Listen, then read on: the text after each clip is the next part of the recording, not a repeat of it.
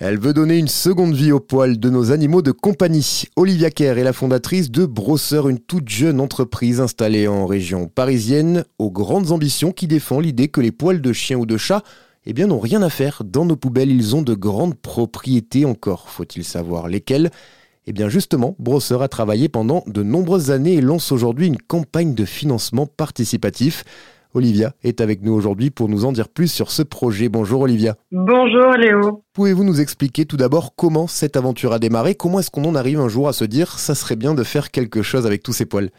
Cette idée est venue de mon domaine d'activité. J'évolue depuis euh, toujours dans le domaine animalier. J'en ai fait mon métier. Euh, et euh, le constat est que 6500 tonnes par an de poils d'animaux qui ne sont pas recyclés chaque année et qui proviennent des salons de toilettage, des cliniques vétérinaires.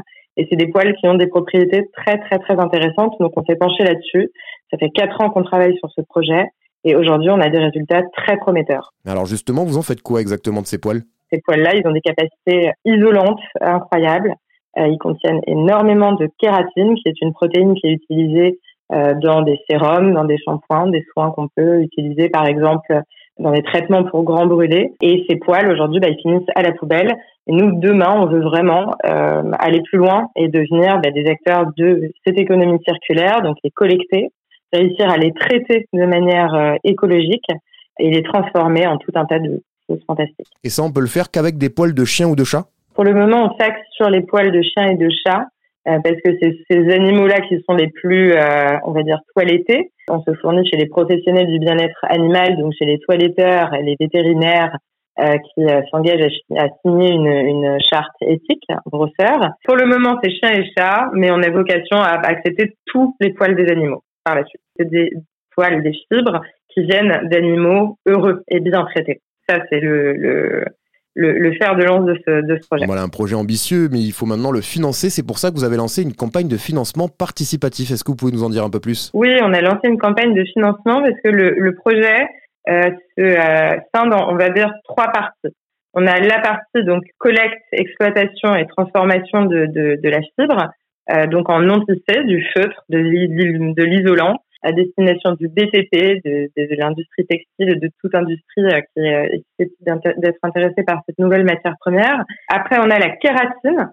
Donc, on a l'extraction de, sans aucune souffrance animale, de la première kératine issue bah, d'animaux non destinés à, à l'élevage intensif ou en provenance d'abattoirs. Et le troisième point, c'est la relocalisation d'un artisanat français industriel euh, avec la création d'emplois. Et tout ça, ça coûte énormément d'argent.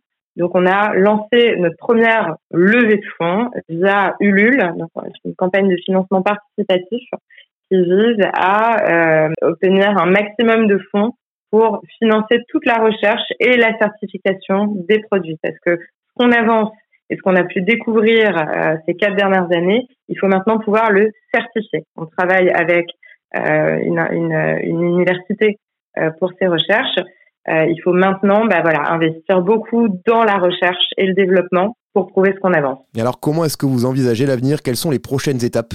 On adorerait, dans les euh, cinq prochaines années, pouvoir dire qu'on va relocaliser, euh, c'est notre ambition, une, une, une ligne de production, une filature française où tout est traité en France, avec la création d'emplois, la création d'un organisme de formation, la volonté bah, de euh, proposer une réinsertion professionnelle, transmission de savoir aussi, et puis voilà, pour récupérer un savoir-faire, le, retrouver puis le remettre au goût du jour. Très bien, merci Olivia Kerr pour toutes ces précisions et pour plus d'informations, rendez-vous sur votre site internet browser.com ou bien directement pour faire un don sur la plateforme Ulule.